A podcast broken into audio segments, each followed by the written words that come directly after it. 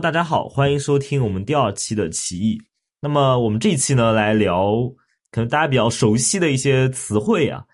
我们不是要对这些词汇做名词解释，因为好像播客这个呃上面有很多专门做名词解释的播客，比如说就是比如说拆解一个名词啊，然后谈论一些生活中与之相关内容啊。我们是针对这几个大家其实经常会在各类知识付费或不付费任何意义上的这些知识节目。不管视频也好，音频也好，上面经常会看到的几个词，呃，但是这些词呢，其实，在我们以前的节目中，呃，或多或少、或有或无的，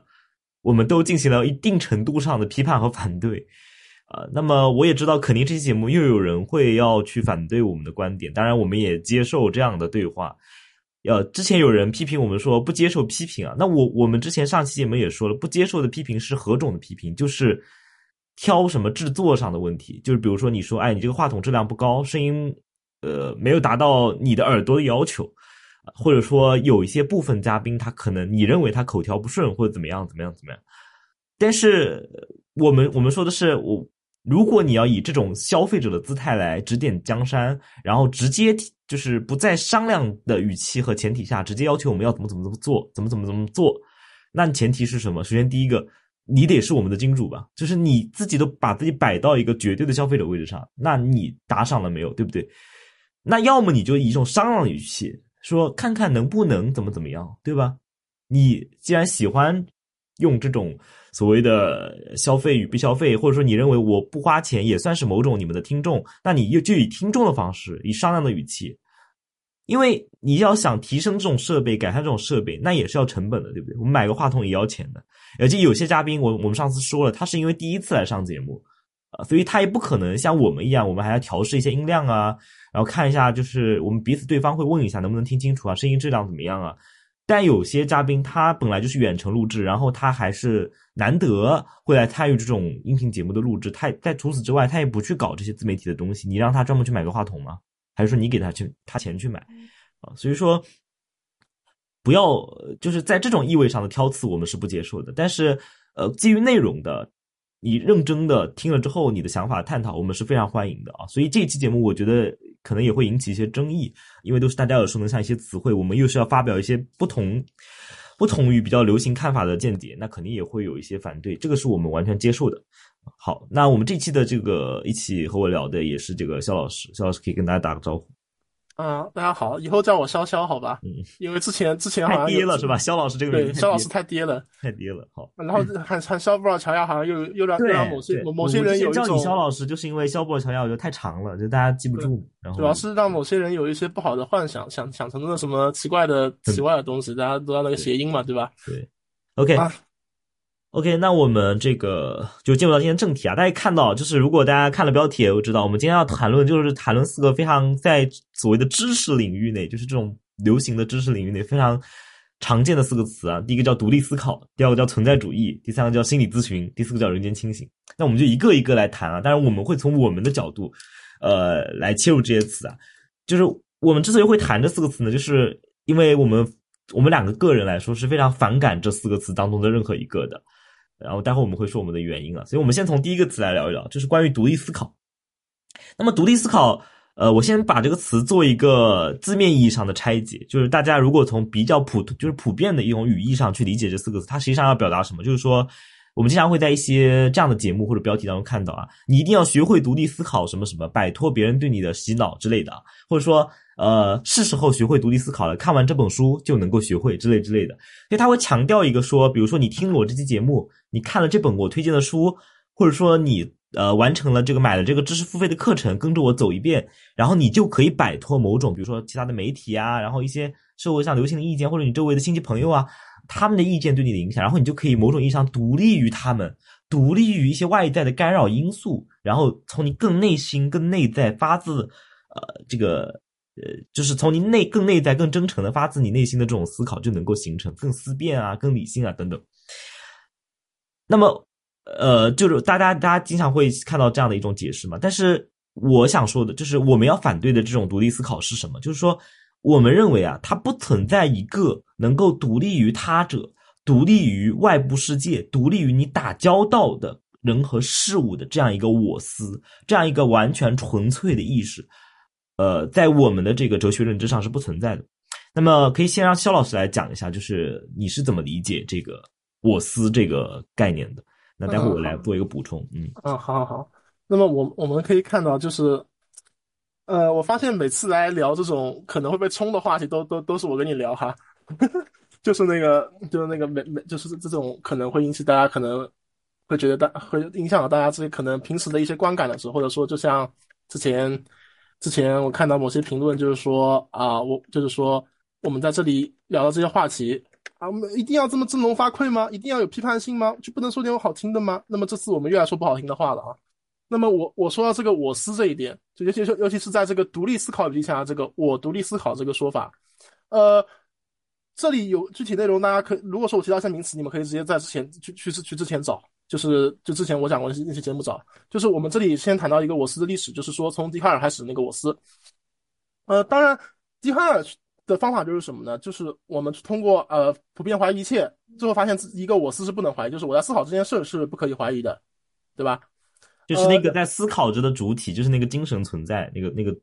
主体思考着的主体是不能再怀疑的。嗯嗯，对，这边说的小插曲，就是在笛卡尔看来，就是哪怕你这个肉体死了，你的那个精神还还还会在一个一个不知名的空间或者说不知名的地方，在那边不进行运算。呃，实际上这样的笛卡尔是。呃，甚至是不是很承认那个肉体，就是或者他不是他不也不否认，但是他也不承认，就是因为他怀疑一切嘛，他怀疑到后来只有一个出发点，或者说一个东西退到后面不能再退，就是我在怀疑这件事。那能够使得我在怀疑成立的，就是我有一个能够怀疑的心灵。所以，呃，笛卡尔是经典的身心二元论嘛，就是身体和心灵是是分开的。所以，呃，或者说在他那个意味上，他甚至说我不能够确认是否有身体这样一种实体存在，但是我可以确认的是心灵是存在的。所以。呃，这里就刚刚我补充一下，就肖老师刚刚讲，这个心灵其实是可以独立于身体而存在，对，在笛卡尔那里。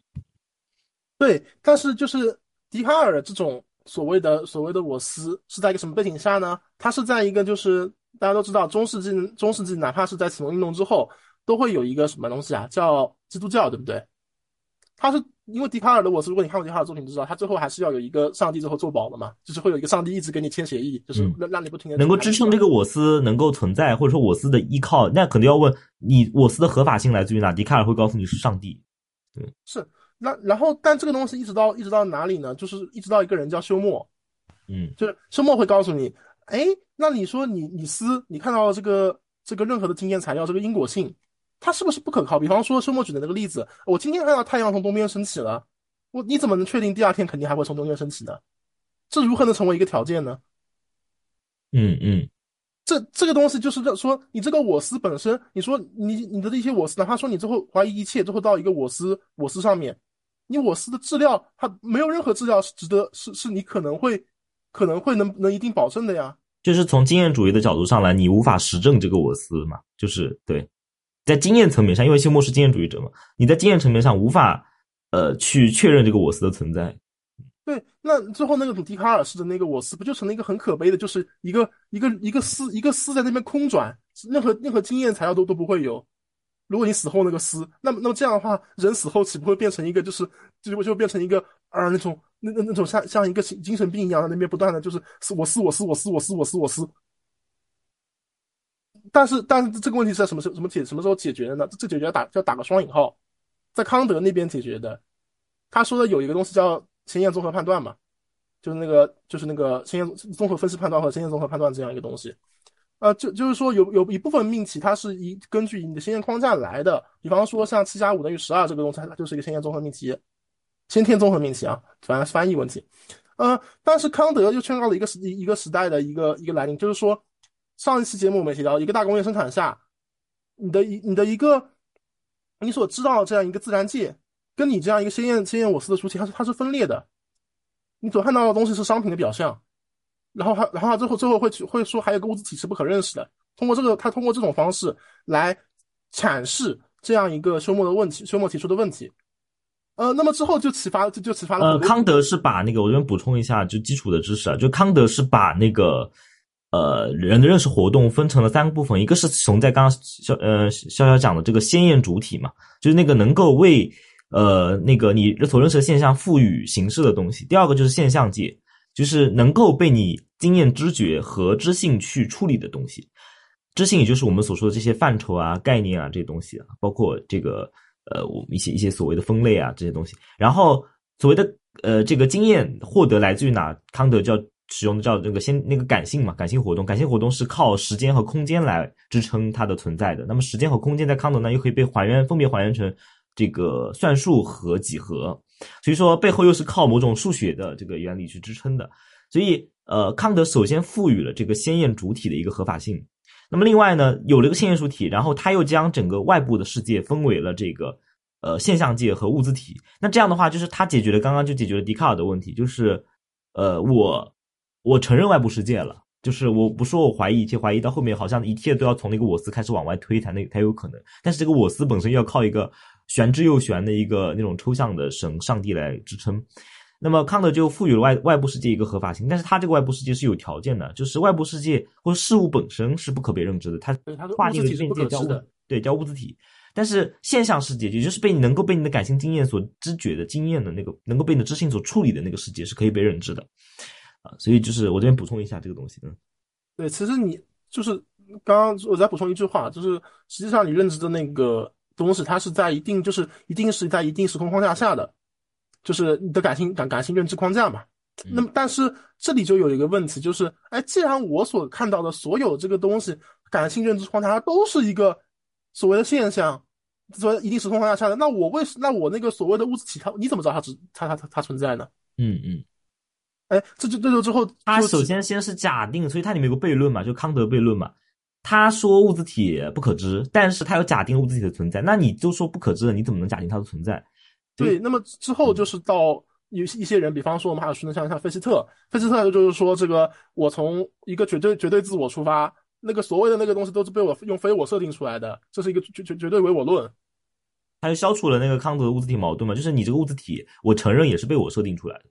就是没有一个说所谓的外在于我，所谓的这个自我的这个认识能力的一个东西了，它取消掉了康德那个物自体，就是更彻底了，嗯。对，在之后呢，就到了我们，就到了另一个我比较喜欢的哲学家叫谢林那边。谢林就是说啊，实际上呢，这个你这个绝对自我本身就是一个幻想，因为你最后会得出很多，会会会会得出很多这个很奇怪的结论，并且这个东西它没有任何解释力，因为所谓的如果所有东西都是你你的绝对自我出发的话，那么那那那么对于这个这这个实在的自然界，你就没有任任何干预能力。这个其实就以这个有具体内涵，我就不讲这里，因为它那个会涉及到一些政治的内容。然后那个。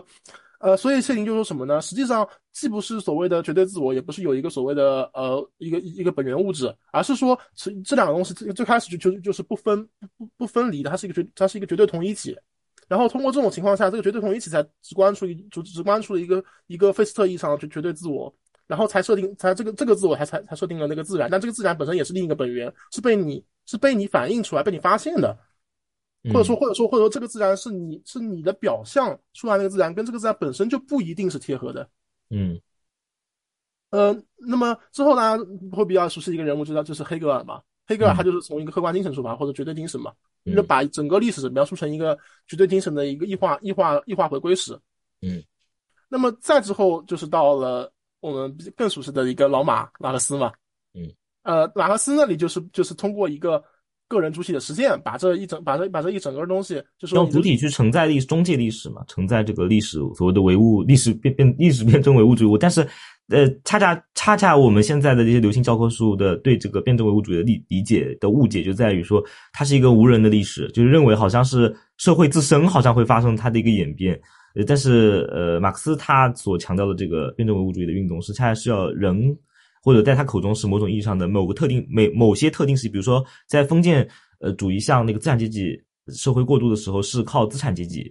或者说小资产阶级、城市中城市这些城市市民去承载这个历史责任，去完成这个过渡。这个大家也都看到了，工业革命啊等等，然后市民社会，然后城市化等等。然后从这个，但在他理论里，就是从资产阶级社会、资本主义社会向社会主义社会或者共产主义社会过渡的时候，就需要所谓的无产阶级去承担这个历史使命。所以他的这个历史是有人的历史，是要主体。呃，历史中的主体，究竟是所谓的这个带有就被绝对精神或者承载着某种精神意义的主体去承担这样一个历史责任，去推动这个历史的发展。嗯，正确的，就是就是实际上马克思那边，我们这里如果说不涉及后期马克思，因为后期马克思的《资本论》会涉及很多复杂的经政治经济学分析嘛。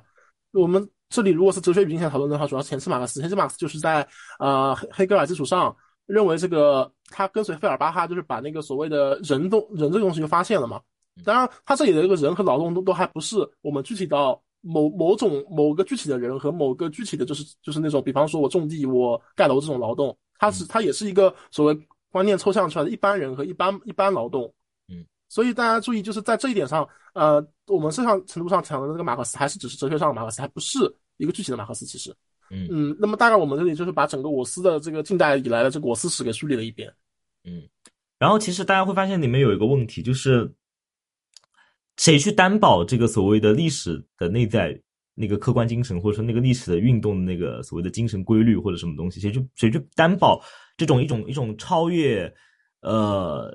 超越我我们经验世界的一种，好像有一种东西会就只需要我们去承担这个东西，占据这个位置，然后是是事实，或者这个世界就会往前推动。所以那个绝对精神的东西又要靠什么来保障？当然，黑格尔那边又会回到一些神学的东西，但它是时代的时代的局限性。那么，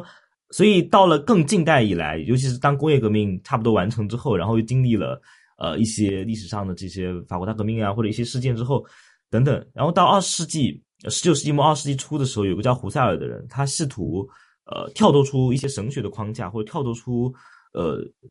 可能有些人认为心理主义嘛，在胡塞尔看来就心理主义的框架，去给所谓的人文科学的知识，或者说我们的人类的这个认识能力，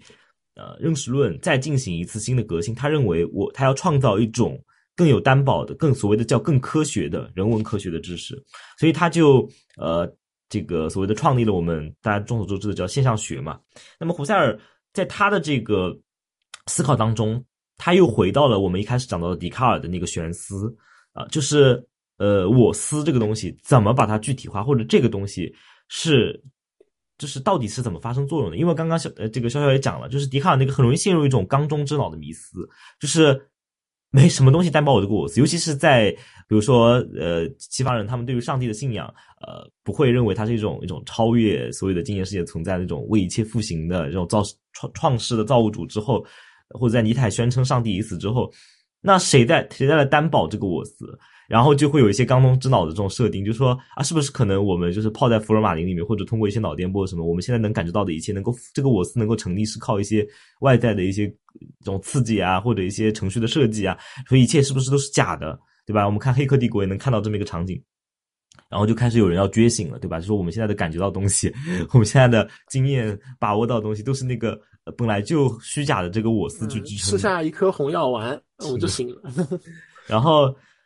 呃，我们回到胡塞尔，所以胡塞尔就想，呃，我们如何摆脱这种好像，呃，就是在最重要最重要思考，好像神存不存在这个问题，然后再去确保我思的存不存在这个问题，那怎么让它更科学呢？加引号的科学呢？所以他就在想所谓的意识的发生学的问题，就是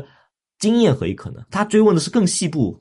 更还原到一个最初的东西，就是康德康德想当然的那个东西，就是经验啊时空给我们了。但是胡塞尔说，这个东西是怎么给我们的？我们怎么就能够，比如说，我就能看到我眼前这个这个屏幕，或者这个形状，或这些感性材料，我怎么就觉得这是个电脑呢？对吧？我现在对着电脑在录音，我看到这么一个感性材料，就这么一坨乱七八糟的散乱的杂多的经验，我怎么就说它是个电脑？所以胡塞尔就要去研究经验的发生学或者意识的发生学。那么他最终这边就我们之前哲学史也讲过一些，我们这边就不细细讲。他最终就找到了一个所谓，他有一个阶段就是那种主观唯心主义嘛，很多人说，但其实意向性。对，这个就太太抽象了。其实它里面，它它有两个一个重要的概念，一个叫意向性嘛，就刚刚讲的，就是一他说一切都是在意识之内发生的。那么这个意向性是什么？就是我首先有意识的一个行动，对吧？比如说我意向，呃，我的意识朝向一个东西，有呃有这么一个朝向的动作。然后另外一个我要有朝向的对象。但是大家很多人就会误解说，胡塞尔呃朝向有个朝向的这个行为，然后有朝向对象，这个对象是一个外在于他的。但胡塞尔说，这个朝向对象也在你的意识之中。他，你其实朝向的是一个已经收入你意识的一个一个一个一个在你意识之中的一个对象，所以它不是外在于你意识的东西。所以很多人就是他这里可以举一个小例子啊，就是这个可能太抽象了，就是啊，比方说我们听一个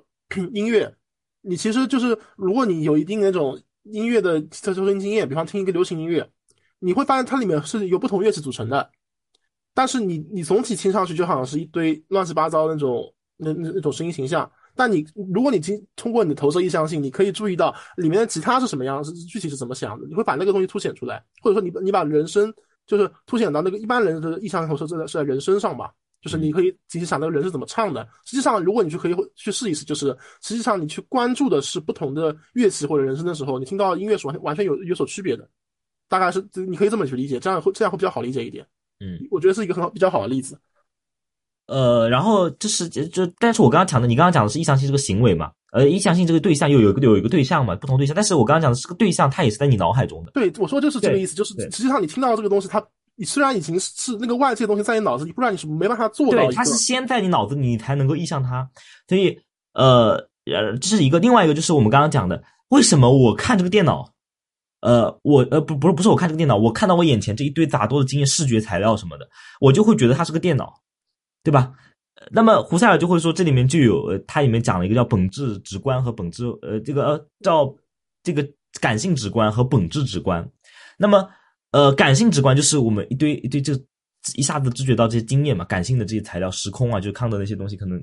有一些数学基础在里面。然后另外一个东西就是本质直观，就是其实你能有些东西它是有一些基本的概念和范畴的。比如说他讲到红色的例子，就是他说什么是红色。红色不是我们想当然的，有一些现在的知识说红色是什么什么，然后一堆语言的概念。他说红色是什么？比如说，然后他所以他有一个呃本质还原的一个过程嘛？怎么还原呢？比如说我看很多被认为包含有红色的东西，比如说我手头有一个药膏，它是红色的，然后我拿块红色的那个呃抹布，然后我再拿块包含有红色的就任何东西，然后我一个一个看，一个一个看，然后剔除掉里边就是你的意识要非常的聚精会神，然后剔除掉里边呃，不同的东西留下相同的东西，就是你在这么多一大堆东西里面把那些不同的都去掉，剩下那个同相同的就是所谓的红色的本质。但是这个东西就会陷入到一种唯我论或者一种主观唯心主义，就是这个红色到底是什么，只有你自己知道。然后你再问另一个人，他可能他你们两个可能在谈论的同样的红色，但是你们通过胡塞尔这种方式把握的这个。就是通过这种很玄学的，就甚至像有点像那种什么树下菩提树下悟道的那种感觉，就就就很多人，你像像中国的某些，比如说张祥龙老师，对吧？我不是在黑张老师啊，不好意思。但是他就你会发现，他写的现象学总是要和一些玄又又玄的中哲缝合到一起，最后就变成了悟体悟，然后就是把握，然后不可说，都变成这些东西啊。当然，我们我们这边不敢不敢不敢批判张老师。上就是如果说我们。呃，因为 大家都发现是现象学走到胡塞尔这一步，它会变成一个类似于玄学的东西嘛？对，就是就是，哎，就比方说，呃，我比方说，我跟我跟褶子两个人去看一个，去看，去可能说看一个那个什么东什么东什么东西是红的，呃，哦，冰红茶瓶子，嗯，那个那个那个红，哎，我们可能目前看到的红。如果说我们都说是红的，我们就说哎，这是红的吧？同意，同意，同意，对吧？这是红的。但其实我们我们直观把握到的那个红可能是不一样。有没有可能我们两个脑子里那个红的范畴是完全不同的？就是呃，有可能就是有可能在就那种你那种极端例子，比方说那个红跟黄过渡那个地方，呃，有可能你拿拿出东西跟我说，跟跟褶子说这个是不是红的？褶子说啊它它是红的，然后我说哎这是红的，不可能啊。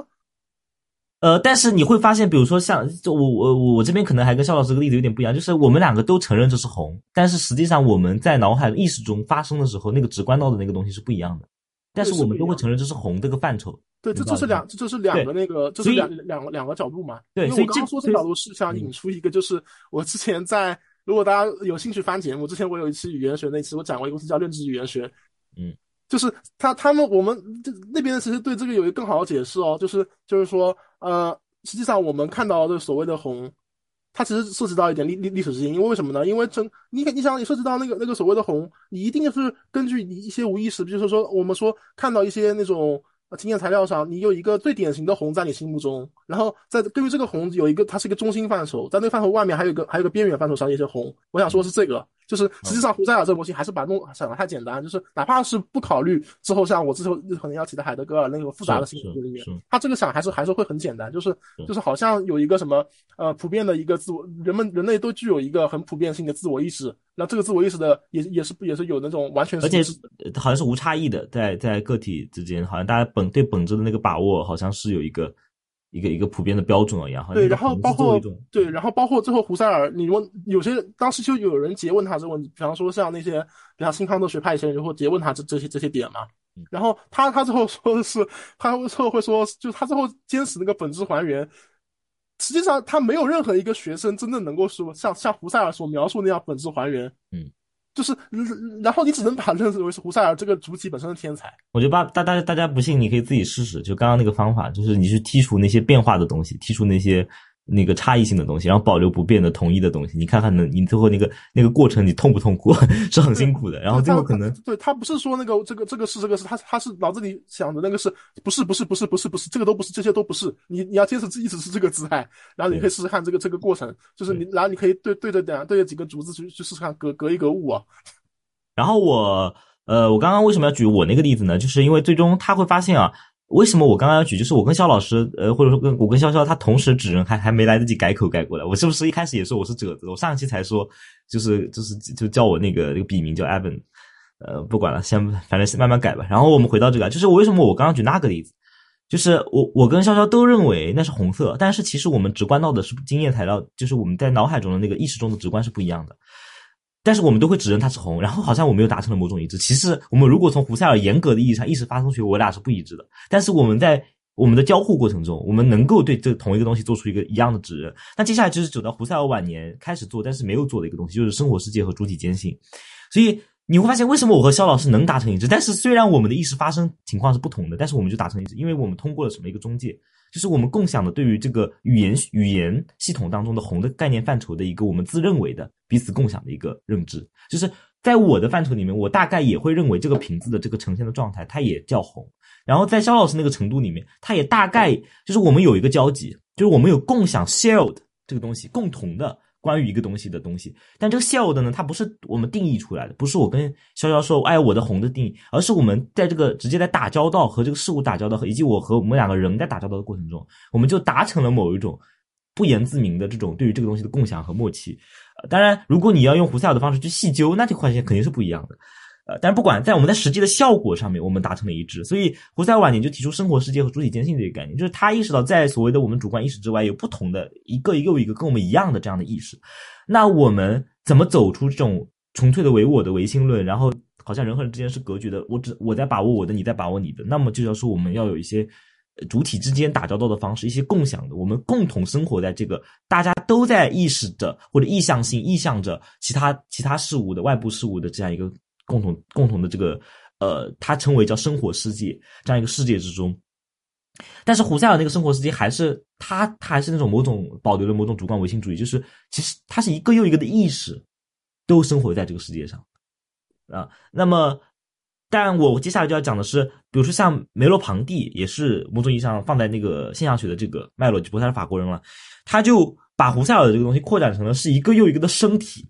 就是他赋予这个意识以肉身了嘛。它一个又一个的身体，而且这个身体是，它是每个身体它有一个平衡的一个场域，呃，然后身体和就是身体它作为知觉的第一性的主体，而不再是意识作为知觉的第一性的主体，所以梅洛庞蒂就，呃，借着胡塞尔的现象学的基础上，又突破了胡塞尔引征的这个笛卡尔他所带来的这种身心二元论，就是不再是我们的意识纯粹的是意识在跟世界打交道，我们的身体也在跟世界打交道。那么这个世对于世界性的阐发呢，其实，在中间这个就是在呃，潇潇你来讲吧，就是海德格尔他把人呃所谓的这种形而上学的一种一种存在和所谓的他转化到一种此在，就是在世界中存在的一种一种呃某种意义上人和世界的这种关系，或者说胡解决胡塞尔那种唯我论的困境，就是海德格尔是怎么来处理这个问题的？就是这个就是肖老师对这个东西，对，嗯，就是实际上就是感谢伊本啊。就是就是这边刚刚他讲了，刚刚讲了一半，就突然想想到这个地方，我可以插个嘴，就他主主动让我插嘴了。就是，呃，事实上，海德格尔的思路，他从一开始跟胡塞尔着眼点就有一定区别。嗯，就是他是从胡塞尔这个假设，就是可可以进行一个还原开始，他就是认可认为这个还原它本身就是，一旦你认为有一个鲜艳的意识，有一个所谓的笛卡尔式的还原那种可以思，就他认为。如果没有一个你之后是胡塞尔之后所发现的那个所谓的交道世界，或者说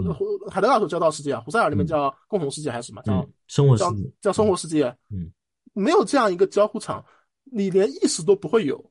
嗯，就是实际上胡胡塞尔就海德格尔他这里，呃，胡塞尔的区别可能在于他认为是那么多的意识，他是他他还是悬搁的那个物质体嘛？对。然后他是那么多的意识共同构成了这个生活世界，他那个主体间性就是意识与意识之间的，所以。对，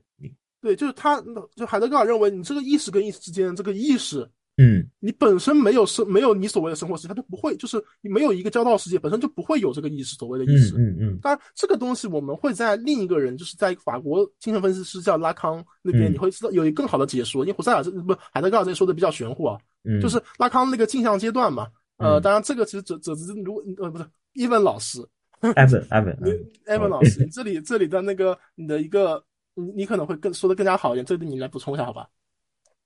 呃，我们先不讲，先不讲这个呃镜像也讲吧。就是拉康，其实我之前有一期专门讲过了，大家如果想要更详细了解拉康，可以去往前翻一翻啊。就是呃有拉康这个名字的作为标题的。好，呃，那刚刚讲到这个所谓的人和人之间这个所谓的这个这个共享性，或者说这个交道世界，到底是因为刚刚肖肖讲的，呃。海德格尔颠覆胡塞尔的是什么？就是先把这个，就是先要承认这个交道世界，我们的意识之间的这种坚信才有可能。那么拉康其实也基本上是在这个位这个位面上来阐发他的理论的。呃，我们先我们就不说这个镜像阶段问题啊，就是他其实是，比如说他有句很经典的话，大家可能在各种各样的地方可能听到过这类似的话，就是叫无意识是大他者的场域。那么我们首先知道拉康他继承的是弗洛伊德精神分析的传统，当然继承没继承我们都可以争辩啊，但不管。那精神分析它会强调无意识相比于我们所谓的意识的重要性。什么叫无意识？就是嗯、更直接的，就是呃，我们这样来讲吧。拉康用了两个呃词来说明这个关系，一个叫言说的主体，一个叫陈述的主体。举个例子，我说我爱你。好，我说出了这个句子嘛，三个三个三个中文字叫我爱你，然后这里面有个我字，大家大家能听出来吧？有个我字。呃，这普通话很标准嘛，我爱你。然后这个我呢，呃，这个我呢，我们能看到好像是我在说我，对不对？那么这个我叫陈述的我，就是我说出来这个话里面的我叫陈述的我，叙述中的我，哎，叙述中的我。另外一个，那我谁说的这个话呀？刚刚那句话谁说的呀？哎，就是在说着这个我爱你的那个背后那个在说话的那个东西叫言说的我，言说的我。而在拉康看来，这个陈述的我是在。呃，通过语言规则或者什么组织起来，而这个在言说着的我，其实就是由无意识去组织的我。所以，呃，我们会发现拉康，比如说精神分析，他们会做一个什么东西叫化疗，对不对？就是说话的话，精神分析它的这个这个操作的方式啊，就是化疗嘛，就是说要要一切都，而且拉康原话就这么说的，一切都只能从语言中去解决，或者说一切都一切的信息对于受访者的一切的那个要从他的话语中言说中来，所以。只有在言说中才能够通过他的口误啊、他的玩笑啊、他的呃这个呓语啊、他的梦话呀，或者他对自己梦的表述啊等等，他自相矛盾的地方啊，去产找到或者说去捕捉他无意识的那种瞬间，然后通过无意识才能够达到人的这个呃这个精神结构的真相等等。那么拉康就会说，那我们就要问这个无意识是啥东西啊？我们在语法中，比如说我们讲出来这些话，我们都能够知道啊，就是符合的一些我们呃一些一些这个语法的规则啊，然后一些我们熟悉的词汇，恰恰就是这个，恰恰就是这个语法这个东西。对，那我们能够讲得出来这些话，它要有个前提啊，就是你看我现在滔滔不绝在讲这些话，大家都能听得懂的话，它有个前提，我怎么能讲得出来这些？诶，我一讲出来，为啥你也听懂？而而且你还听懂了，对吧？对啊，你还听懂，你不觉得很很神奇吗？为什么我在这儿发出这些声音，你可以认为是噪音，发出这些声音，你咋就听懂了呢？我说你咋就听懂了这句话？你咋就听懂了呢？然后对吧？你咋知道我在说你咋就听懂了这句话呢？这里恰好就是拉康这里就缝到一个对了结构结构主义语言学上了，就是一个索绪尔那个索绪尔上了。你为什么会听懂呢？因为我们共享一套符号系统，而且这套符号系统是在你我出生之前就就已经存在，所以就回到了刚刚我回答就解答一下肖老师刚刚那个提问，就是那个共同世界。其实是先有的，先要有那个共同，也就是大他者。我们认为这个符号系统嘛，就这个共享的意义场域、这个语言系统、语法规则等等，它共同构成这个符号系统。大他者存在在先，我们才能够。我刚刚讲，你怎么就听懂了呢？这句话你就听懂了，你才能一下子就知道我在问你一个问题，叫你怎么就听懂了。然后这里面你能解读到他的意思，我在说什么。所以，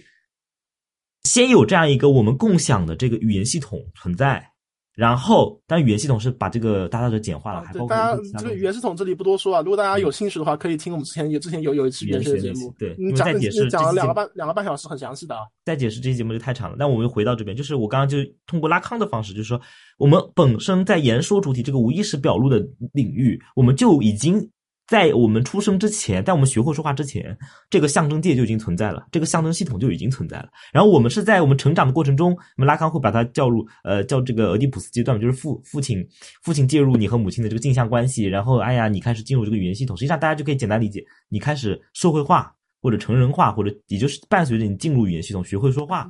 学会这套语法规则，学会与别人共享意义沟通这个过程开始的。那这样的话，你就进入到这样一种。我们所谓的这个世界的场域当中，你开始走出那个唯我论的镜像阶段。当然，很多人他其实到学会语言，他也没有走出啊。这个我们就待会儿再说。其实今天也要谈到。那我们回到刚刚说，就所以我们是先有这样一个共享的意义场域，然后这个意识之间的所谓胡塞尔留下那个主体坚信，才有可能。你没有这个背景板儿，就是那个大他者，我们共享这套意义系统、语言系统啊，你意识之间的沟通也是不可能的，其实这种永永恒隔绝的嘛。所以我刚刚就回应了肖老师问题，肖老师可以就对海德格尔再讲一点关于这个。对，因为我刚刚请我刚刚请这个呃者子去稍微提一下这个这个拉康，是因为直接上海德格尔实在是太抽象了，就就是海德格尔用的一些术语跟我们目前是生活来讲是完很割裂的一些术语，尤其是在汉语汉语环境下。而拉康的话，大家可能会稍还稍微的好接受一点，就是海德格尔把这个叫什么，就是叫一个叫叫一个词儿叫他说叫存在的遗忘，嗯。就是，呃，比方说我们现在看到的，就是他认为胡塞尔和康德这条思路，所谓的一个所谓我思，所谓先验主体这样一个思路，他在他最后还原出来那个什么，呃，红，什么什么是这些范畴，他最后还是还还是所谓的，刚刚我也说是颠倒过来的，嗯，就是他他他始终还是把一些一个东西叫叫历史东西给搁置起来了，嗯，嗯。他们看到的这些东西都是什么？都是所谓的存在者，它不是那个存在，那个存在者的那个存在者的存在本身，那个发生发生是被遮蔽起来的，好像是现成的，好像有个红的东西摆在那给给你用的。对，就好比我们举一个例子，就实际上为什么海德格尔他说他要用存在，就是这个，就是存在这个东西，呃，稍微补充一点小小知识啊，就是。几句话说完，就是它的这个存在，就是在德语里就是那个 sein，sein 就是那个就是日语就是不是是英语里那个 be，就是 be 动词那个 be，嗯嗯，这个是，这其实相当于是一个典型，就是这个是它它是一个你你能说任何判断句一个前提吗？对，那这个是什么嘛？嗯，那这个是本身这个存在这个东西本身就就有就有很多很多的意思，嗯，它可以表示一个等于号，也可以表示一个包含。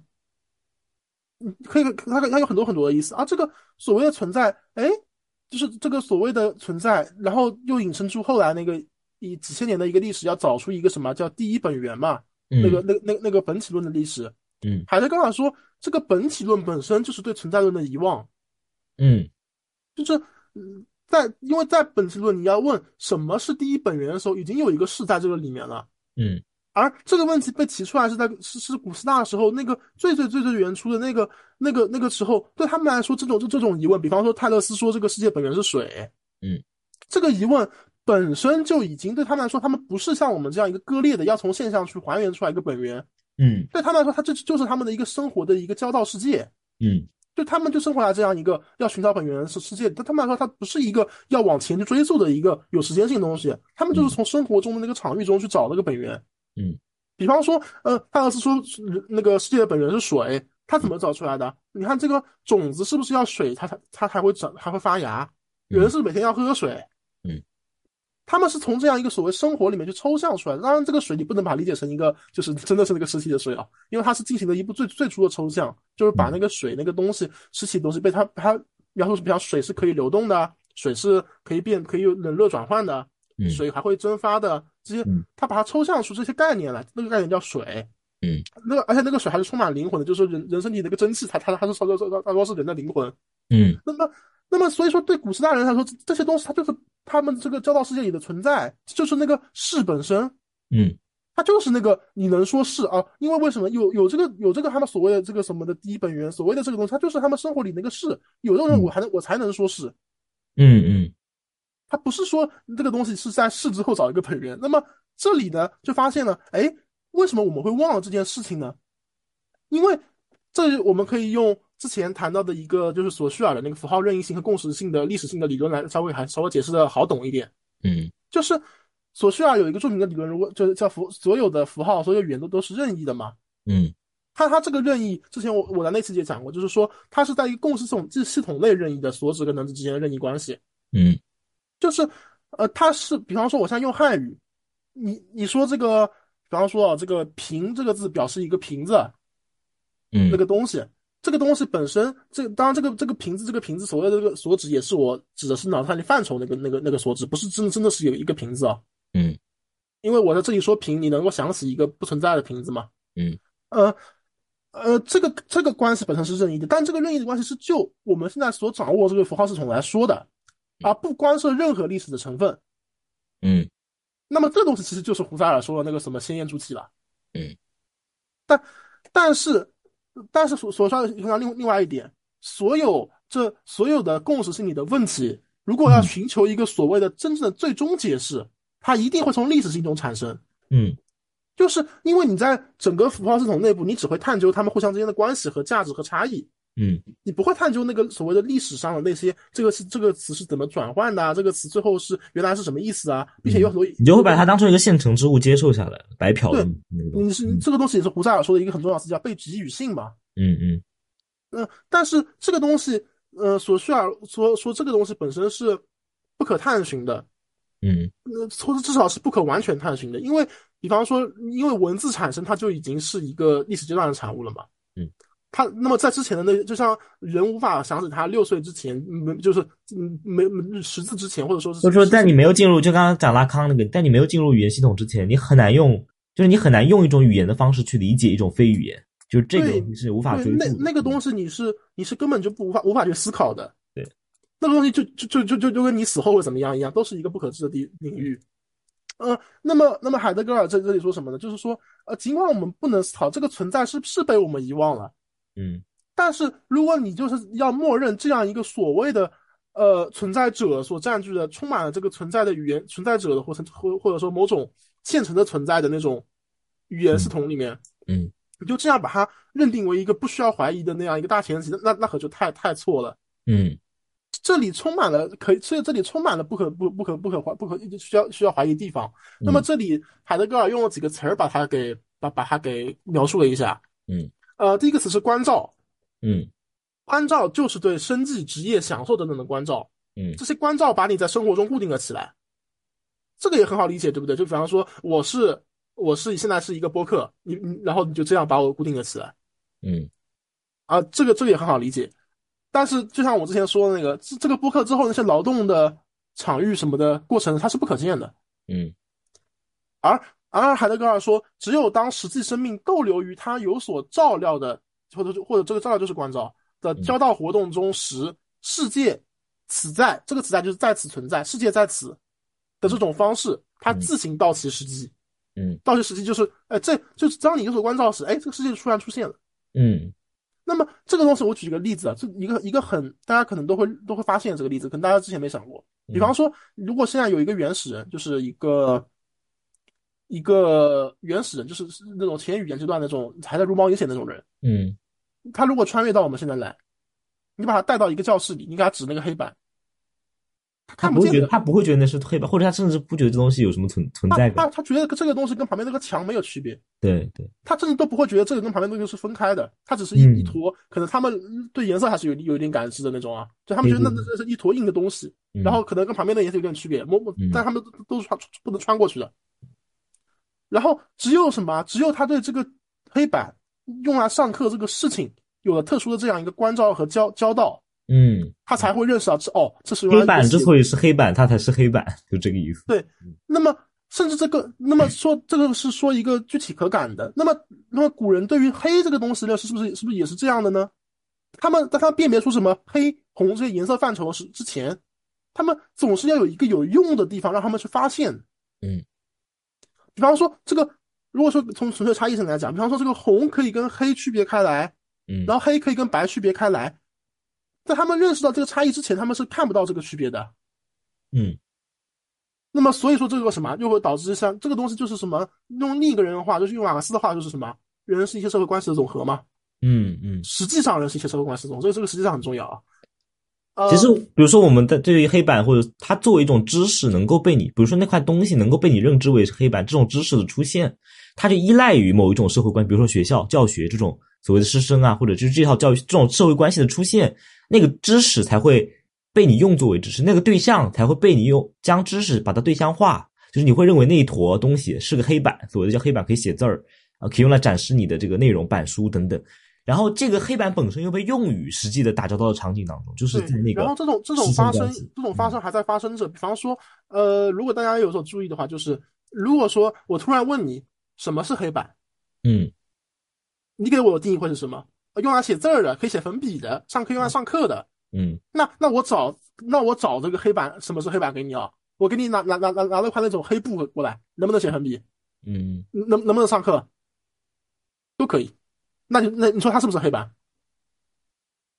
所以你发现没有，什么是黑板这个东西？一哪怕是在现在，你所谓的已经遗忘了这个存在发生史的现在，嗯，它还是会有这种方式诞生出来的。我会，嗯，我可以刷新你的认知，这东西也是黑板。嗯，它仍然在进行中嘛，在仍然在发生中。嗯，对。但是由于你忘了这个这个语言系统本身是怎么来的，你对这种发生本身也也会变得冷漠。嗯。那么这个东西就会被海德格尔称作什么？一种关照运动会变成一种什么？叫做生命的沉沦倾向。嗯，他会用沉沦这描描述这个，但大家记住，这个沉沦不是它既是一个描述一个状态，但呃，但它不能被理解成一个客观的事件和仅仅在生命中发生的某个东西。嗯，它是一种意向方式，就是你这种意向方式本身就是 这个意向方式就是海德格尔意向性了。嗯，这意向性本身就已经是一种沉沦的意向性了。嗯。他已经对那个所谓的存在的发生史，他已经无所无所无所感触，无很冷漠了。海德格尔那个词叫冷漠，用的一个词叫，嗯，他说他认为这种方式叫是是什么？是一种厄运。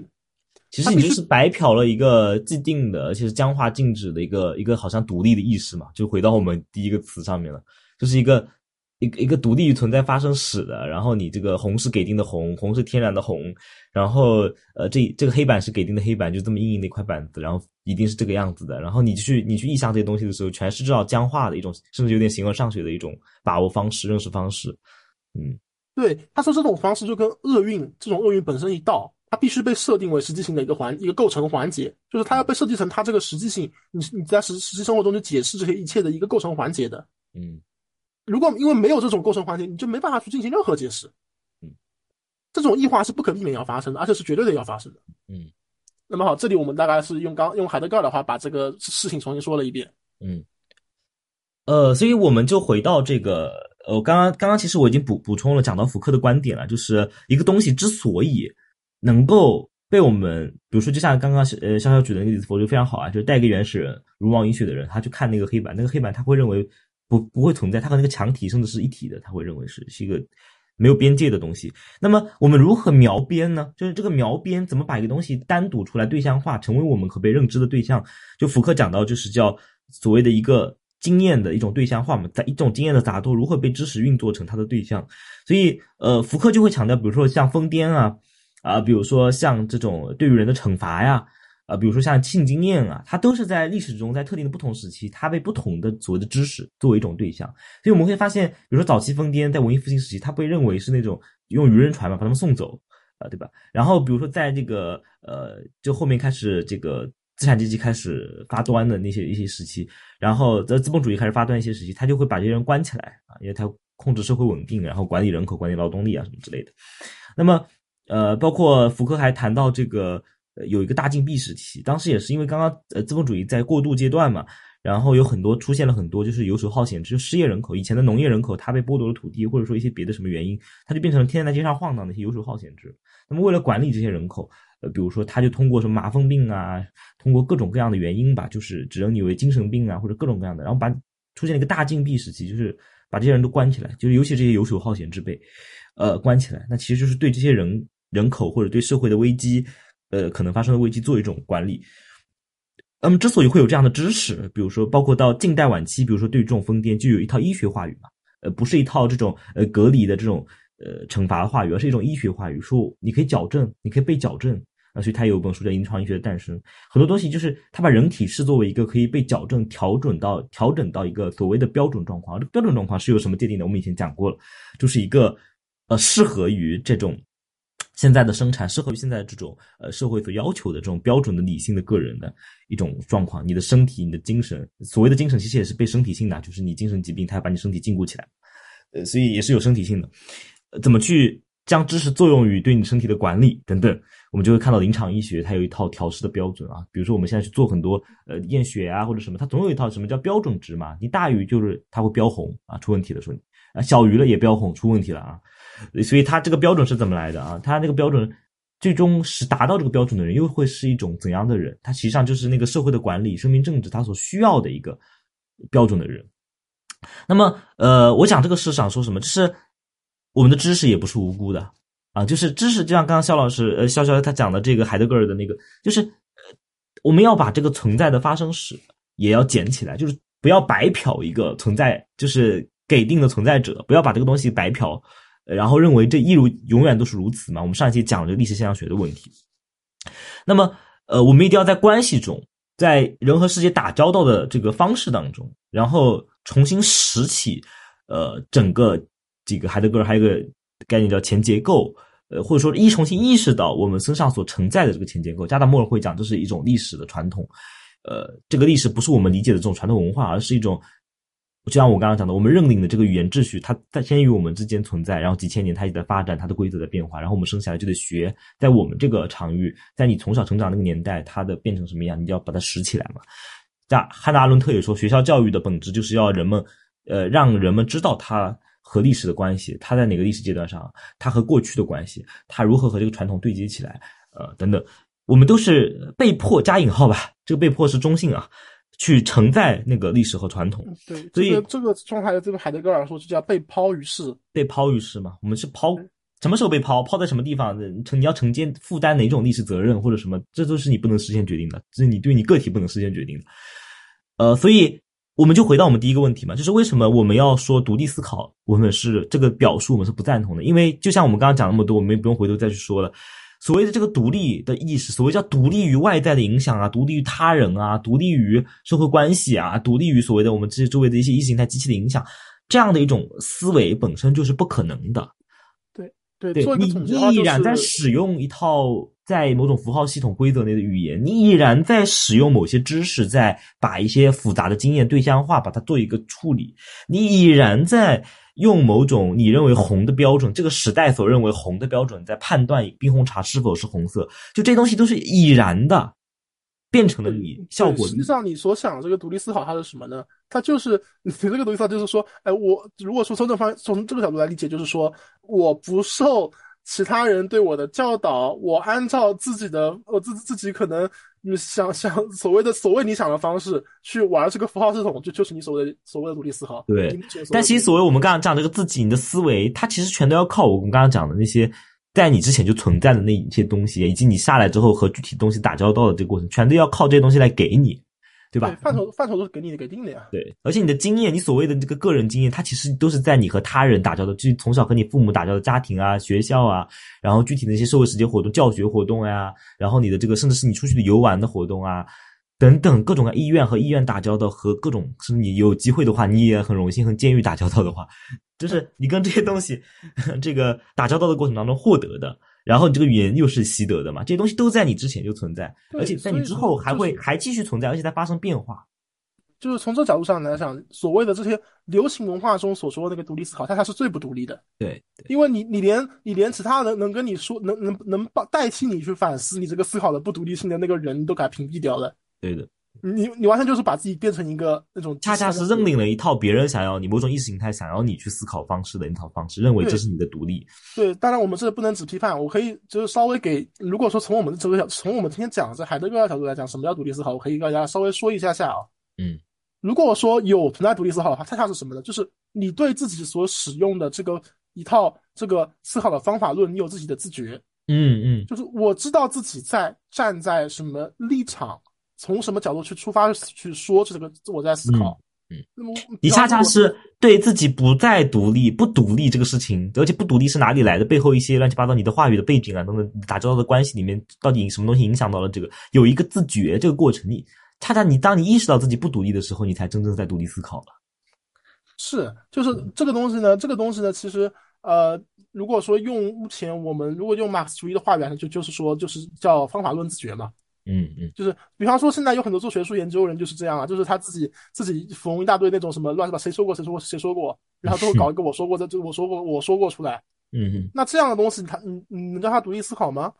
如因为他不知道这个那个说这句话的人，他本身是在什么一个历史处境下在在说话，嗯，他不会进去考他，他只会乱缝。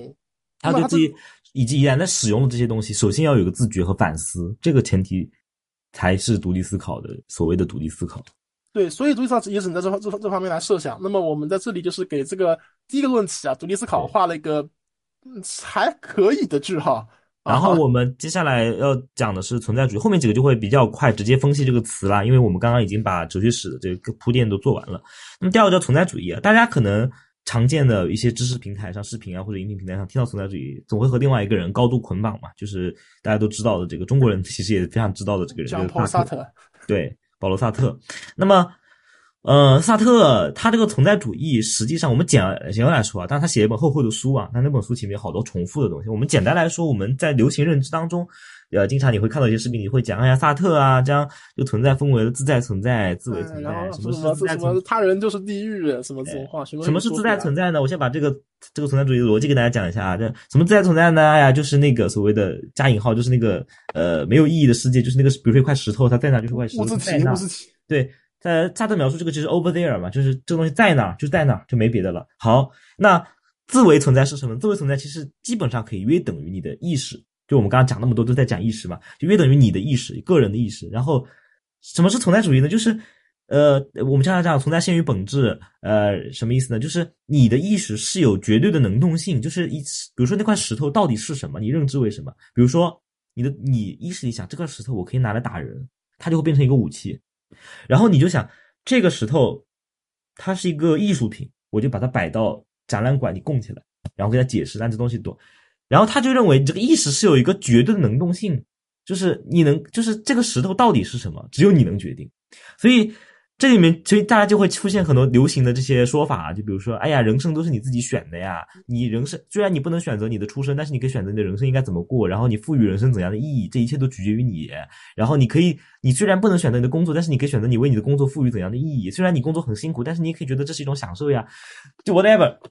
这就变成了你是自由的。对，你的你的思维存在变成一种万能的一种。一种好像是一个无根的灵活变化，像我们刚刚讲的，它变成一种独立思考，懂吧？它就变成一种你想想怎么样怎么样的一种独立思考，加引号的独立思考。所以这样一种无根的意识呢，其实后来他也在萨特，萨特当时他就遭到了我们我们大家都知道这个结构主义的这个运动发起人之一这个呃列维斯特劳斯他的一个批判嘛，当时直接在报纸上面写好多文章，就直接开喷了。然后我们我们就不谈他们的论论战啊。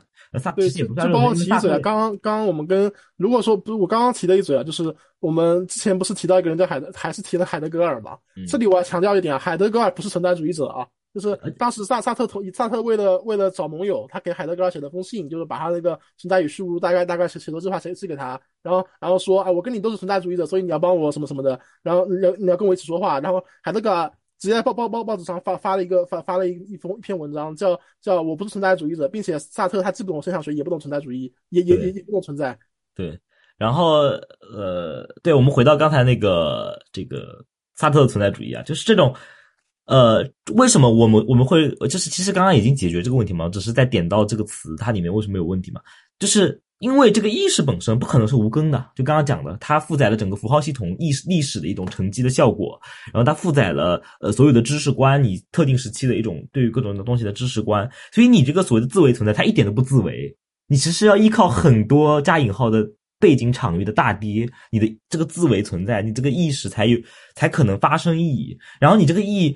呃，所以你想，你想想萨特他们那批人啊，就是那些左岸的知识分子，他们过那种什么生活？天天在那个花神咖啡馆，然后聚会，然后谈天论地，然后宣扬，就是谈论他们的这个左翼理想。然后那种我他们就没想过，他们以为那种绝对真理，他们那些左翼理想那个东西本身就是一种历史的产物嘛，或者他们那套认识世界的方式、处理世界、将世界进那些杂多的当时法国社会的那些乱七八糟的现象对象化的那些东西，已然是一种呃历史的这种发生学留下来的一个现成的，他们认定为是绝对真理的东西。呃，他所以我觉得，但是我们不是在一种虚无主义说啊，不要这些知识啦，这呃弄弄成回到一种什么自然的纯粹的。待会我们会批判这种自然主义。我们先回到这里，我我们不是说要去排排斥这些知识，而是你要有，就刚刚潇潇讲了，就是要有一个自觉。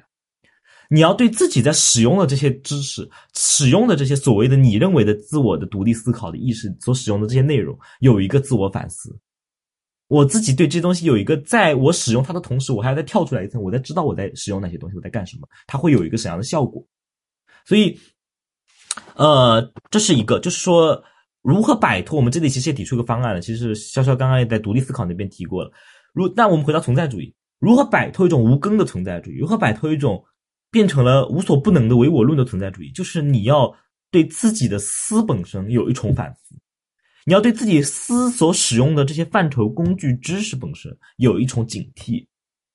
当然，这个警惕一方面是呃共识为对比维度的，一方面又是历史维度的。你要思考，用福克的方式去思考，你这个知识是怎么发生的？它被它发生特定场域，它被用作于什么？它的目的是什么？以及它如何被使用？How？然后它用了之后会产生什么样的效果？它会带来一个怎样的后果？就是 with what effect？这东西你要去思考，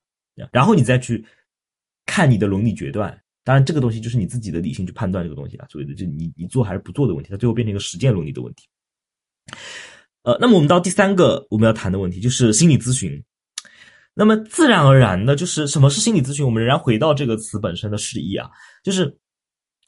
很流行，对吧？现在当下很多，甚至我们看到很多平台上很多人在靠这个东西赚钱啊，这个钱还坑的不少。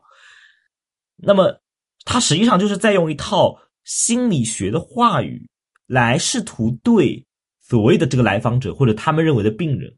的那些混乱的啊所谓的这些痛苦的经验做重新做一种知识的对象化。就是本来你是一些散乱，就比如说，哎呀，我好痛苦啊，我今天不开心，天天很难受。比如说你表述出来这些杂乱劲，比如说怎么不开心，我今天做做饭做做饭，我就感觉手上没力，我就觉得怎么想到什么什么事情好。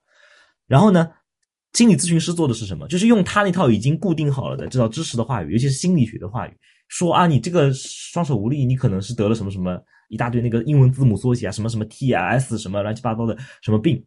然后给你分类归类，然后用他知识说啊，如果是这样的病的话，他。他要怎么治疗呢？他就要吃这个药，吃那个药，或者你来每每个月来我这花多少钱，然后我给你来说说到说到，或者我听你讲到讲到，然后我给你分析分析。那么实际上，所以心理咨询为什么呃，我在某种意义上也要反对这样一种心理咨询呢？就是他实际上他在干的一件什么事儿？就是他在用他的一套科学的话加引号的一种，其实是非常意识形态的话语，来对你的经验进行一套他的编码，也就是我们前面讲的，他使用一套。他那个学术规范体制里面已经既定的给定的东西来处理你鲜活的经验，并且让你去向他的知识话语靠拢，也就是刚刚我们讲的去调整、调试你自己，达到他的一种测量的标准。所以，它本质上不是在所谓的叫治疗你，或者在解决你的这些经验你所带来的困扰，它实际上是把你调整成他所希望你变成的人。所以，它本质上是一种社会控制的手段，是一种人口管理的手段。是一种将你在你所谓的精神领域上调试成为一个合格的资本主义社会的他们认为所需要的劳动力的手段。所以，我们仍然在用那种福克式啊，就心理咨询，它本身就是一个权力的事业，就是 power 在里面起作用，它要把你调试成他所需要的主体，把你调试成一个合格的，不再加引号，他们认为的不再痛苦的主体，然后。回到一个所谓他们认为正常的社会经济生产生活当中去，继续按他们想要的方式去生产和消费。那么，肖老师对这个存在主义心理咨询这两个有什么要补充？呃，我可能个人的话会 也是要从海德格尔的一个方法去去开始入手的，就是说，呃，我。我一我不我不会进他进行一些道德批判啊，就是因为我觉得大家都知道这样一个所，如果说要说他这种医生其实就是什么无良骗子啊，卖卖药的、卖课的，嗯呃，这种道德这种道德批判。哦，就举个例子，这边我正好讲一下，就福克其实也谈到，就所谓的这个心理，呃，就是所谓临床医学里面的那种精神病学的这个学科话语的诞生，是伴随着资本主义社会，呃，将医药这个东行业变成产业化的这个过程是同步的，就是它需要有这个药商药厂，它要盈利，然后同样它要建立起对应的一套知识话语，能够去为它这种盈利能够提供一种合法性、正当性，所以精神病学就出来了啊！这两个东西绝对不是巧合，我这边就提醒一下。对对对，那么。那么我们，那么我从海德格尔说，海德格尔这里他找到了一个什么？找找找找找到了一个什么样的话来对这种，反正类似于什么拜物教或者说拜知识教吧，这样这样的一种这样一种意识形态进行反思呢？嗯，他找到他找到这样一个对子，一个是实存，一个是死亡。嗯，就是实存，你也可以把它翻译成实际生命啊。嗯，差不多的一个意思啊。呃。海德格尔的实际生命看法是什么呢？首先，我们继续接着刚刚那个所谓的所谓的那个独立思考还这个话来讲，实际生命始终都活动于某种特定的被阐释状态中，活动于一种被传承下来的、经过修改或重新加工的被阐释状态中。嗯，就是你当然可以修改这种被阐释状态嘛，但是当然你要意识到你能修改啊。呃，那么实际生命，因为你要融入你所照料、所所关照这个世界中，啊对自身感到感到生疏，就是你你会忘记自己是一个。有限生命者，就是说，就是海德格尔会说，你会忘掉死亡这个事，并且你会因为某种，大家知道这是资本主义意识形态嘛，他会，因为他要忽悠你，他这个所有的一切都是永恒的，就像自由是永恒的，自由财产是永恒的，嗯，所以他也会让你觉得消费是永恒的，我的生，我我的所有这种都是都是永恒的，就包括你所你会认为自己，哦，我会想要，就是你除了自己生病的时候，以及自己以及以及自己要感觉痛的时候，你会想到自己可能自己会是会死的。嗯，其他时候你会把这个死给遗忘掉。嗯，但海德格尔就要说，这种这种不面对死的这样一个状况，恰恰是一个近代近代才有的这样一个状况。嗯，是自是跟资本主义同时发生的。嗯，因为在在那之前，比方说比方说那个中世纪基督教时期，人们都会人们会想这个什么拜上帝死后我要回到那个天堂吗？嗯，或者说再往这古希腊时候。人们从刚开始落地，就是就是在那种跟大自然直接接触，包括一些哲学思考的时候，他们会直面死亡问题。嗯，他们的一生中是忘不掉这个死这个事情的。包括他们因为因包括他们因为当时的科技医疗科学没有那么发达，他们他们很多人都是早夭嘛，可能只有平均寿命只有二三十岁说不定。嗯，那么在那个过程中，他会是不断面对这个死亡。那现在好像你就大家大家是不面对的，所以大家会把这样一个。这样一个自身的生命跟这个，呃，我今天补充一句，甚至死亡现在成了一种产业嘛？就是这个在故事 FM 还是哪个别的播客啊？真的和播别的播客这个打个广告，忘记是哪个，大家可以去搜一下，是讲那个殡葬行业的。就是他大概这个是讲的是他在上海吧，还是什么？是一个人死后要经历哪些？好像标题就这样，你可以去搜，大家可以有兴趣可以搜一下。就死亡，它都变成了一个商业行为，就是你死的死都死的很商业，就是每个人对，尤其是在城市当中啊，是指。当然，其实大家可以找到一些差异的存在，就比如说，呃，在一些农村地区，它仍然会有很多仪式感的东西，然后它死亡赋予很多额外的、超出这种生产消费的。然后人的这种轮回的意义，它里面会有各种各样的，跟传统文化呀、宗族啊，然后跟呃一些仪式啊这种东西都有关系啊。就是我这边补充一下啊，就比就比方说呢，你你现在你现在在实际生命的关照运动中，你越来越多的在实际生命中获得了一种可实际的可能性，就是在一种忧虑，在这种忧虑是不是对生命的忧虑，是对我今天吃饭吃的好不好啊？我明天穿衣服穿的漂不漂亮啊？在这样一个忘却生命的忧虑中，你反而才这这样，才你才洞见了自身，才看到了自身，然后把这些所有的具有的东西当做你的一个回形的目标。嗯，就是这就是所谓，当然这个也会被卢卡奇称为叫物化意识啊。嗯，呃，而而本而如果说在这种情况下，海德格尔说这样来本真的想来。属属个体的那个实际生命多半没有被定义为实际生命，嗯，它的缘由就是什么？之前我们提到那个沉沦的倾向，你的意识，你你你的意识活动都都是指向一个，这海德格尔会说这样说啊，就是就是意识活动指向什么？就实际生命的一个关照、交道、环视和世界化把握的一种平均状态之中。这个平均状态就是在当下的，比如说公众、环境、主流这种话语里面。就像其他很多人一样的一个平均状态，就是这个常人实际的经历了你的生命，就你的生命不是为你自己过的，是为这种是为这一个无人的常人过的。嗯，而实际生命就由这个无人来经历。嗯，这个常人就是无人，因为因为实际上那个平均人就跟所谓的一般劳动，它一嗯，样抽象的，它是个抽象的，对，就就跟资本主义最喜欢的就是把那些东西普遍、具体关系、劳动过程什么都抽象化嘛，抽象成一种形式它不。存在，它不是任何的实际生命，但是对对对但是一切生命却好像在这样一个拜物教意识形态下，把自己的一个最重要的一个能够付出生命去照料某样东西那个照料本身献给了这个无人。对对，所以说，献给一种普遍的抽象的平均。嗯所以在这样一来，实际生命按其存在特征来看，它根本就不是不它不再是一个事件了。嗯嗯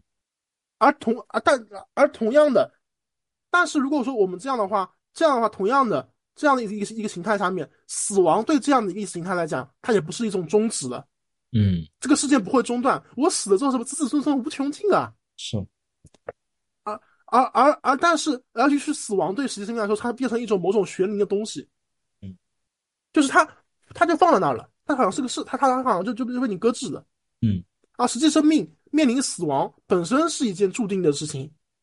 然后你然后但但是你却把幻幻想成一种我可以永恒下去，然后这样一个躲这样一个从根本的动力学上来讲，海德格尔会说这种躲躲避对死亡思想的这种拒绝和抑制，嗯，然后生命之关照对他死亡的强求的一种无忧虑的状态，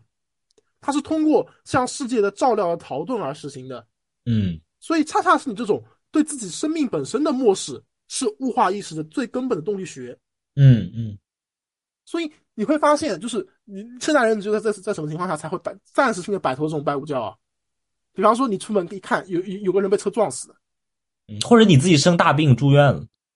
对，就是你比如说，比如像如果说不说你自己的这个非常经历啊，不吉利是吧？就可能不吉利啊。就是比方说你出门，你走到那个马路口，看到面前有有个人，不然什么犯魔怔了，往前踏了一步，然后然后被辆大卡车撞死了。嗯，只有在这一刻，你才会突然意识到，哦，我原来出门是会有危险的。你一下子那个有死性就来了，那个意识到那个有死性的扑面而来了。嗯对，这样一个对这个对死亡的遗忘，就像是我们对存在的遗忘一样，嗯它是在不断的阐释过程中被叠起来的，被遗忘了。然后现在医学话语还会特地把突突突突出这一点，什么啊什么，只有在你什么生病了，然后是医院，你还会问医生什么啊，我们这吃吃什么保健品？哎，你会发现很多那种吃保健品的人，嗯，他会跟你会问他为什么要吃保健品，他会跟你说啊，因为我这个想活生活这个更好，这个更身体更健康一点。嗯他不会跟你直接直面死亡，他会说更健康一点。嗯，但他的根本欲望是什么？无非是想玩死一点嘛。嗯还不想死。嗯对，但他但他在他的在他意识里不会出现这个“死”这个字，他会认为这个过程中是我们吃用用这些保健产品，然后我身体会变得更健康。嗯他之后他他不会去想死亡这东西对于现代人来说好像很远的样子，包括那个不像古代人，就是那个他如果说如果说在我们中国古代啊，嗯或者说哪怕那些农村都这样，我们一出门，在那后山上就是就是坟包啊，嗯嗯嗯，是。对不对？是是是，在城市里，它甚至会有一个什么什么现象啊？就是我们如果做一个现象学分析的话，嗯。就是在会，比方说上海，我就是因为我我我本上海长大的，我会知道上海有一个有有个地方叫有个地叫百佛园，嗯，那个地是什么？就是一个墓地，一个公墓，嗯嗯嗯它会把人的骨灰，他不会让你，比方说骨灰如果是在，就算是当时可能刚改革开放的时候嘛，就不是改革开放，就是刚刚刚建国的时候，那个骨灰如果就算要烧拿回去，你还是埋埋埋在坟地里嘛，对吧？嗯嗯。埋在自己家后山那个坟地，哪怕没有全尸嘛。嗯。但是现在连那个骨灰在城市里面，他都会让你放到一个公墓里去，然后你每年只要去看他一次就够了。嗯。他他会刻意让你去遗忘这个有死性，嗯，然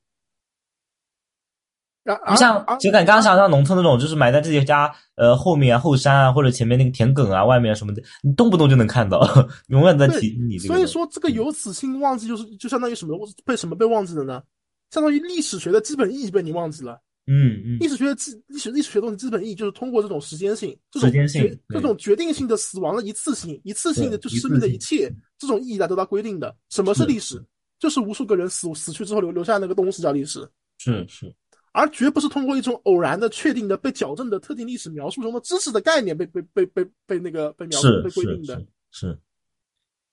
所以说，实实际生存生命存在本身，在这种实际性本身可通达的生命存在本身的存在，嗯我们称之为实存。嗯作为对实存忧心忡忡的生命，实际生命本身就是要走弯路的。嗯在忧虑中，你才能把握这种生命存在的可能性啊。嗯，为什么你会怕自己出问题了呢？嗯，因为这种，因为这种问题就就是你被阐释出来那种无永恒性、那种没有死的那种历史，才会让你觉得自己有一个有一个永恒的那个问题，没问题的主体在那边等着你，那个常人在等着你。嗯，你才会你才会觉得自己这个问题本身就是错的。你知道有问题跟错是两回事哦。嗯，因为大家知道，如果要举一个时髦的例子啊，大家知道有有一个有有一个东西，就是有个计算机编程术语叫核心代码。嗯，什么叫核心代码？就是就是出了一个 bug，但那个 bug 你解决不了，没而而而且那个 bug 如果被修复了，你就跑不动这个程序，这个叫叫核心代码。嗯，那么有没有可能你的生命本身就就就是一个这个核心代码？它它本身就是本身就是个错误呢？嗯，就是个有就是有问题的，不是有错误。但这个有问题不是错误呀。如果你没有问题，你就无法对这个社会、对对对历史造成任何力量、力力量的力量的扰动。嗯，那么我们给出方法，那么我给海德格尔给出个什么方法呢？就是只有在实际性，这个实际性讲就讲就就是你的实际生命性啊的疑问的实行中，那种根据这种这种生活的这种动因方向有益的可支配性，对实际性当下具具体的解构中实存这种生命，才在你的自身中成为显明的。嗯，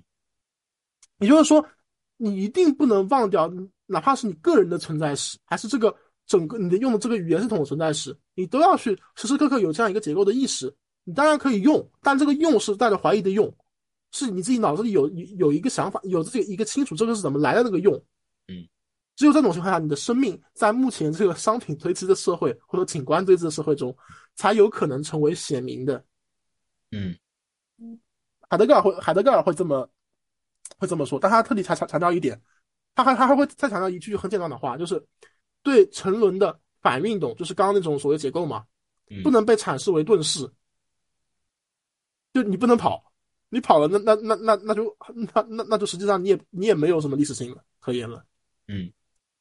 而实存只是一种生命，只是一种可能性，一种在被标识为实际生命的生命之存在中自行到实的可能性。那么最后我们就是得我得出这个结得出这个海德格尔的结论啊，当然我也是比较认同的，生命它就是可能性，嗯嗯，可能死可能活，可能是否定，可能是肯定的，以及你对于这种可能性的相应的筹划，一种有意识的基于反思的一种筹划。对，所以说精神心理治疗，它它就是什么？它是抹杀你的这种抹杀你的可能，他把你那种混乱杂多，其实充斥着各种可能性的经验，只认为一种疾病，然后把你做一个分类，然后叫你调试吃药也好，然后通过什么跟他的谈话化疗也好，给你调试到或者甚至电击啊，对不对？给你调试到这个他所标定的一种绝对上面，一种一种没有一种可能性，没有一种呃筹划变化的。对，他是把你这种病症给范畴化。但我跟你说，再跟大家去科普个小知识哦，范畴化这个 category 这个本这个词本身。在古希腊的意思是什么？你们知道吗？它是控诉、称呼的意思。嗯，就是这种所谓的范畴化本身是什么？如果从词面上理解，它是被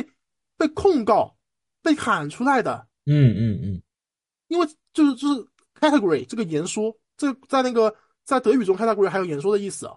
嗯。然后这种这种言说本身在古希腊是就就就是因为古希腊是我们目前的这一个整个科学方法论的发源地嘛，所以它有它有其原始性，就是它是被。被你一一些特定的人给控诉、给称呼出来的，嗯，那这个意思现在不可见了，对不对？所谓的范畴化、范畴的意思，现现在这个意思不可见了，但是这个用法好像是保留下来的，嗯，对吧？实际上，那个医生在这里做什么？是把你的这个一些病症给你称呼出来，嗯，然后，然后再给你进行一些控诉，就是你这个你这个地方是有病，那个地方是有病的，然后给你开点药，然后把它调到他所要求的，或者不光不是他的问题，啊是。某种治理体系所要求的标准的一种人，能调试到这样一种，呃，合格的人的一个一个位位面上面。好，那我们最后进入到最后一个词啊，人间清醒啊。我刚刚做了一个这个小小的工作啊，就是在我们在这个小宇宙 APP 啊，直接搜索“人间清醒”，然后我给大家念一念跳出来的最早这个标题啊，我就我就不那个影响别人的这个不报人家的那个播客名啊，就说这个标题：“人间清醒，金融男真实择偶观和刻板印象图鉴。”从星盘上看，你是人间清醒还是恋爱脑？呃，皮皮鲁，呃，皮皮鲁鲁西，皮皮鲁鲁西西是什么吗？我没看过这个东西，是不是这么读的？皮皮鲁鲁西西是吧？最人间清醒的童话，最人间清醒的童话，最天马行空的初代爽文。佟丽娅插佟丽杰、佟晨杰哦，佟晨杰，对不起，佟丽，对不起，佟晨杰插某某主播说：“人间清醒难免翻车，我只希望保持正常。”为什么买彩票的人越来越少了？是人间清醒，还是一夜暴富梦碎？好，我们其实都能发现，读那么多标题啊，其实他们都有个共同点，就在他们标题中表意，就是他们有认为的一种普遍性、普遍的平均嘛。就刚刚潇潇讲的，就是普遍性。就比如说第一个金融男，呃，第一个，比如说他第一题第一题我们讲人间清醒，金融男真实则有关，赫板影像图鉴，他就是说他首先假定了一个金融男有一种抽象的平均的普遍。然后他有一个对他们的择偶观和刻板印，就是有一些那个，呃，这个大家的印象吧。他有一种平均的普遍，然后你要，然后他会告诉你是什么，然后你看完就清醒了。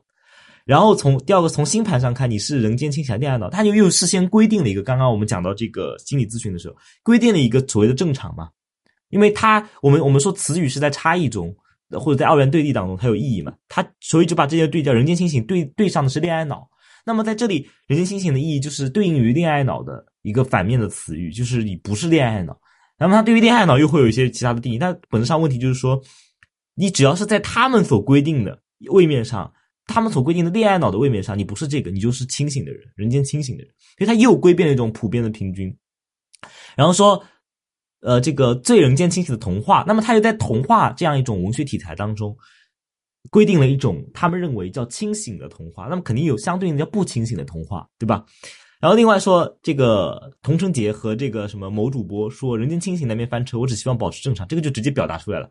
呃，他他的这个清醒就是做一个所谓的正常人啊。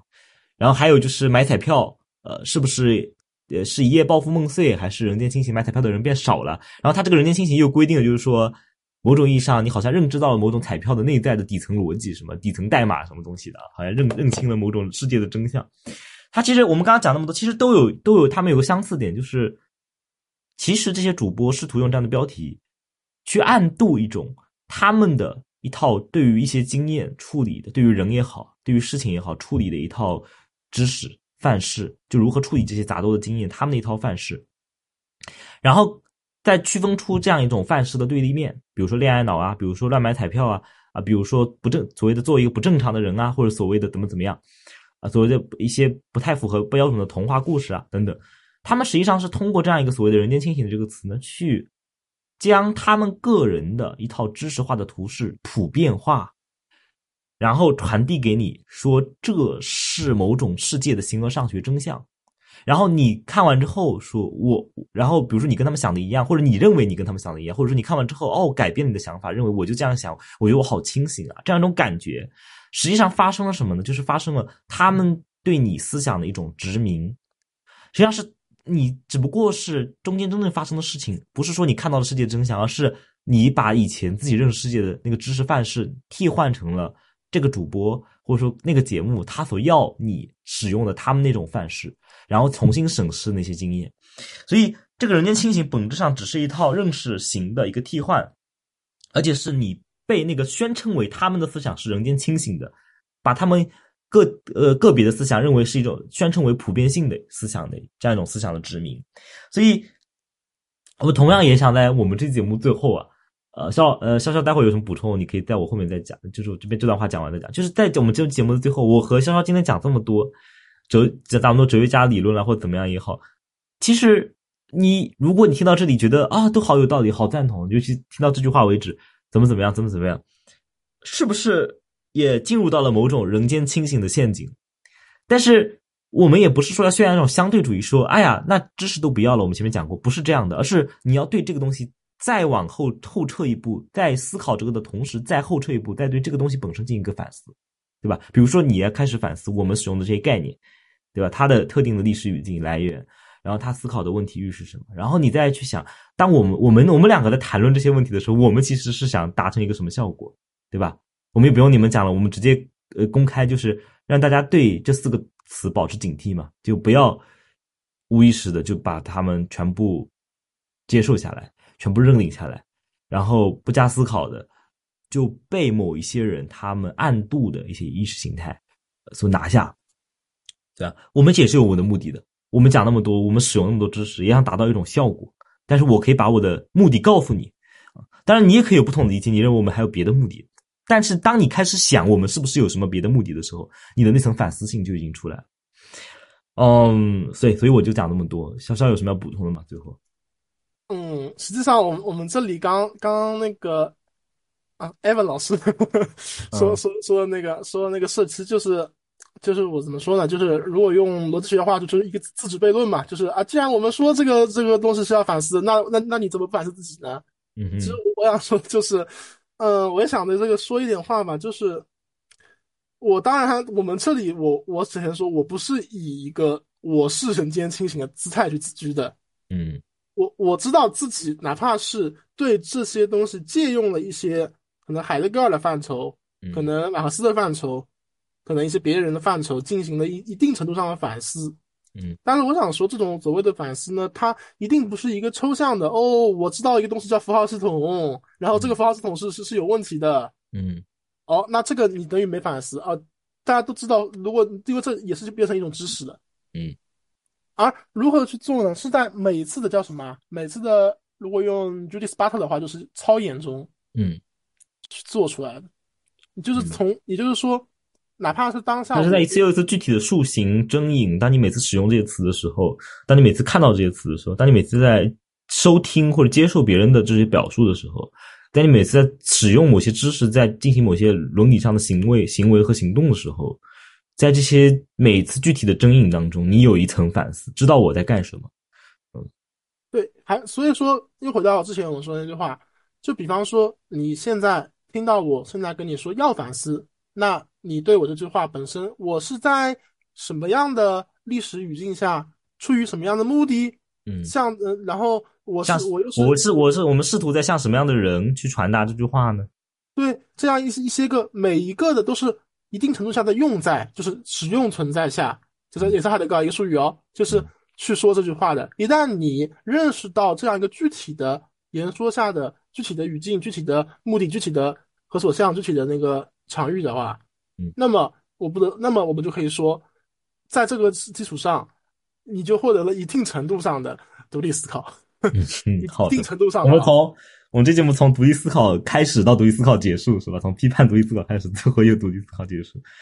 好，那差不多，那这期节目就差不多到这里。大家呃，可以通过小宇宙 APP、苹果播客，好像 QQ 音乐也有人在搬运，然后其他的一些泛用型播客客户，端好像我看到后台谷歌播客也抓取了我们的数据。啊，这些平台都是可以去收听我们的节目的，呃，然后呢，这个如果大家是针对节目内容本身的一个讨论，我们是非常欢迎的。这边我们再讲一遍，我们不是拒绝讨论，而是如果大家是认真的针对我们所讨论的节目内容的讨论，我们是非常欢迎的。如果你是从就像我们刚刚讲的，你不不加以反思的，带着你那些从别的地方弄来的一些恶习、习惯性的那些指指点点的那些话语的话，我们是不欢迎的。对，就是你用另一套价值来强加于我们的价值之上的话，就这种所谓的多元，我们是不欢迎你来多元的。但是如果说你就是对某些内容或者说某些用词、某些有，哪怕是你就挑某种语用习惯上的问题，也请你从你如果认真再仔细讨论，或者试图真的是试图想要沟通的，呃，我之前很，我最后多说两句啊，就是很多人我他的一些话让我非常的反感，就是说说我们有些时候啊不愿意沟通。呃，但是沟通的前提是什么？你先摆出你要沟通的姿态。很多情况下是什么？是呃，某些人他自己抛上来，他他主动开口，第一个人啊，他的话就不是准备沟通的样子，因为他一上来就把你嘴堵住了。他说的那个话就是直接批判你、攻击你，然后而且对，他就没准备沟通，就是他开口先第一个说话的人，他就没准备沟通。那你让对方怎么愿意跟你沟通？所以，呃，在。呃，批评别人不愿意沟通的前提下，你先看看你开启沟通的这个人，你真的你是想要来沟通吗？你真的试图想要来沟通，还是说你的沟通只是一个你希望别人好好领受你的这种这种暴力性的话语的一种理由和借口啊？所以我也要问你，你在使用沟通的时候，你的目的是什么？所以，呃，我刚刚就补充一下，正就是你认真的讨论，真正的讨论内容，我们是非常欢迎的。十一好。那我们评论区之前我们你也看到很多例子很多真正讲内容的人我们我们都是基本上一条很认我们也。会很认真的去回复然后对话好所以这期节目差不多就到这里我们下期再见呃拜拜。拜拜。